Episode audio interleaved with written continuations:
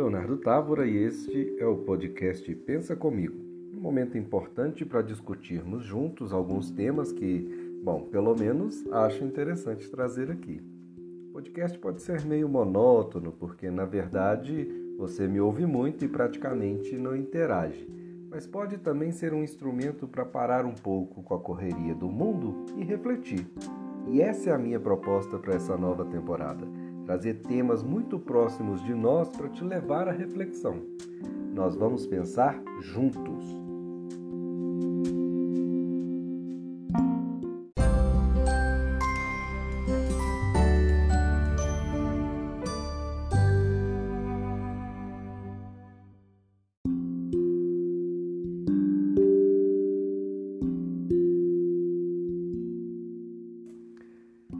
Episódio de estreia, vamos falar de cidade, a minha, a sua, a de quem amamos, que está longe. Cidades são os lugares mais importantes da nossa vida e, pelo menos no Brasil, os menos valorizados pela regra constitucional. Quer um exemplo bem claro? Pense que você pagou mil reais em impostos no ano passado. Eu sei que você pagou muito mais do que isso, mas aqui é só para a gente fazer um exercício matemático simples. Desses mil reais, cerca de 700 reais ficaram lá em Brasília, com o governo federal. 280 reais, mais ou menos, ficaram em Belo Horizonte, no caso do meu estado aqui, Minas Gerais, com o governo estadual. Se você não mora em Minas, o dinheiro foi para o cofre do seu estado. Mas Minas é bem melhor, né? Eu, pelo menos eu acho. Desses mil reais, mais ou menos 20 reais isso mesmo, 20 reais ficaram no cofre da prefeitura. Mais uma vez, no meu caso, a prefeitura de Caeté. Apenas 2% do conjunto dos impostos que nós pagamos ficam na cidade. Agora eu te pergunto: a gente vive na cidade, no estado ou no país? Estou imaginando aqui que você respondeu na cidade, né? Pois é, onde a gente vive é onde tem menos do nosso dinheiro investido diretamente.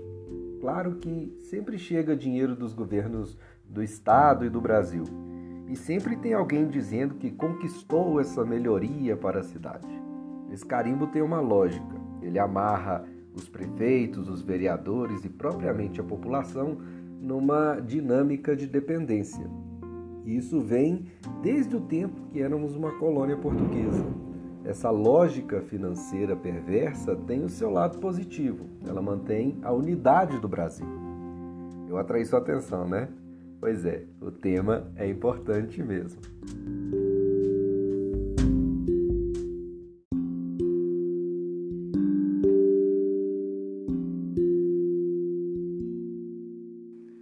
Acordo com a ONU, até 2050 a população mundial chegará a 9,7 bilhões de pessoas, ou seja, 2 bilhões a mais do que nós temos hoje, mesmo com pandemia e tudo mais. E 70% dessas pessoas estará vivendo em cidades, né? E aí a gente avalia que cidade ela tem um centro urbano e um centro rural. E mesmo esse centro rural já está bastante urbanizado.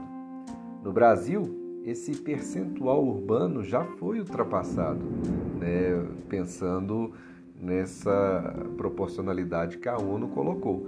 O IBGE diz que desde 2015, 84% da população brasileira já vive em zonas urbanas.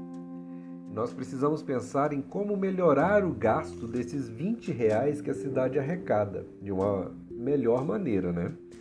Eu digo isso porque o nosso modelo político baseia-se fortemente no assistencialismo, que é a manutenção da mesma lógica de dependência que os municípios sofrem com relação aos outros entes da federação, só que mantendo dependente as pessoas que vivem na cidade.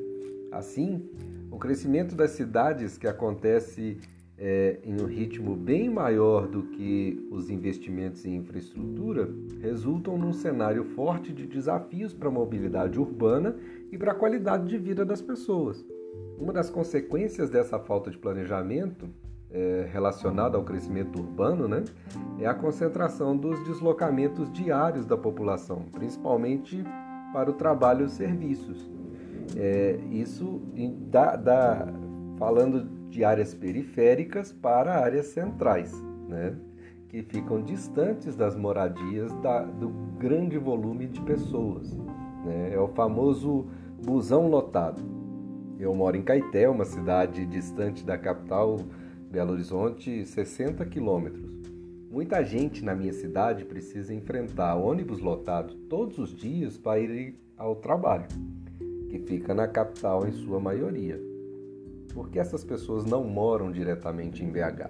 Porque o custo de vida na cidade grande, no caso na capital, também é inviável. Trocando em miúdos, compensa ainda muito mais entrar na lata de sardinhas, né, que é o ônibus, e enfrentar uma rodovia perigosa como a BR-381 do que viver na capital, por mais desumano que esse transporte seja. E ele é.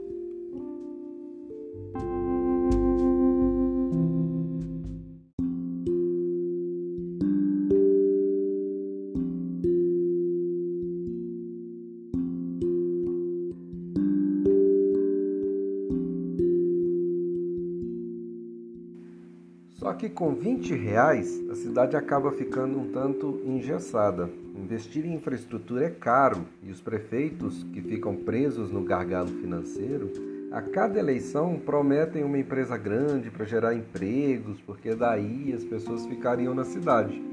É uma mentira que encanta os olhos de muita gente, porque sem estrutura as empresas não vêm para a cidade.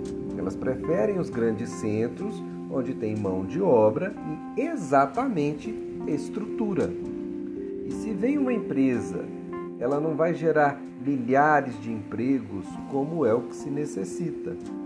Hoje, com a automação de processos, as empresas geram centenas, quando não geram apenas dezenas de vagas na cidade. A minha cidade tem vocação forte para o turismo.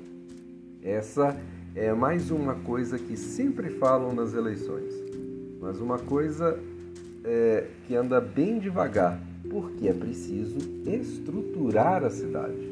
A minha cidade também tem tudo para ser um polo tecnológico. Sabe o que falta? Estrutura. Só que infraestrutura urbana não é uma coisa que nasce do nada. Ela tem seus pilares, um conjunto de serviços básicos indispensáveis à sociedade, como abastecimento e distribuição de água, gás, energia elétrica, a construção de uma rede de telefonia e de internet sólida, ela tem que ter serviços de saneamento básico, transporte público de qualidade e eficiente, né, sobretudo, uma rede de proteção à saúde, um sistema de educação eficiente, isso para ficarmos em alguns exemplos.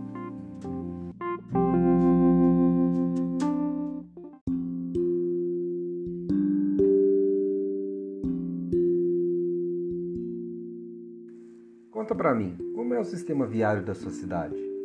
E o sistema de água e esgoto, a distribuição de energia elétrica, a rede de comunicação da cidade? A internet cai toda hora?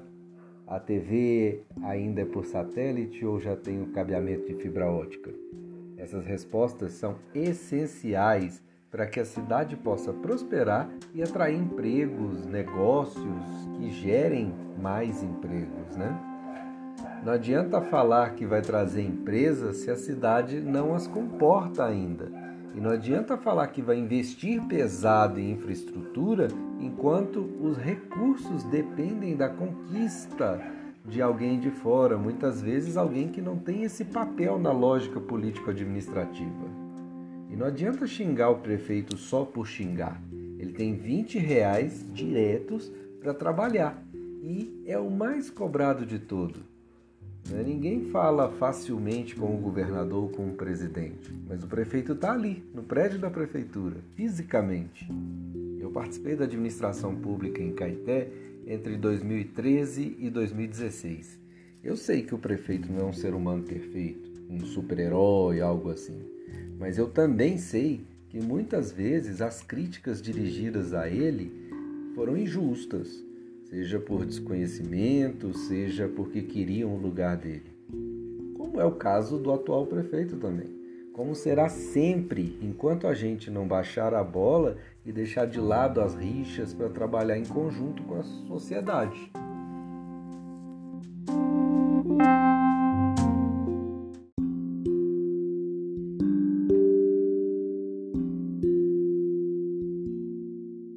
Olha, amigos, para encerrar, eu quero fazer uma última reflexão aqui. Com o conhecimento, cresce a responsabilidade. Se eu conheço o problema, eu tenho responsabilidade de pelo menos sugerir um caminho. Ainda que eu não tenha o mandato, não execute o orçamento público, nem vote nas câmaras municipais, se eu conheço, é meu dever buscar ajudar. Como diria o Pequeno Príncipe, a gente é eternamente responsável por tudo aquilo que cativamos. Para ver as coisas é, acontecerem, nós precisamos tomar parte das questões. É só assim que a gente constrói uma sociedade verdadeiramente engajada e disposta a crescer e a evoluir. Eu fico por aqui, agradeço a sua audiência e até a próxima.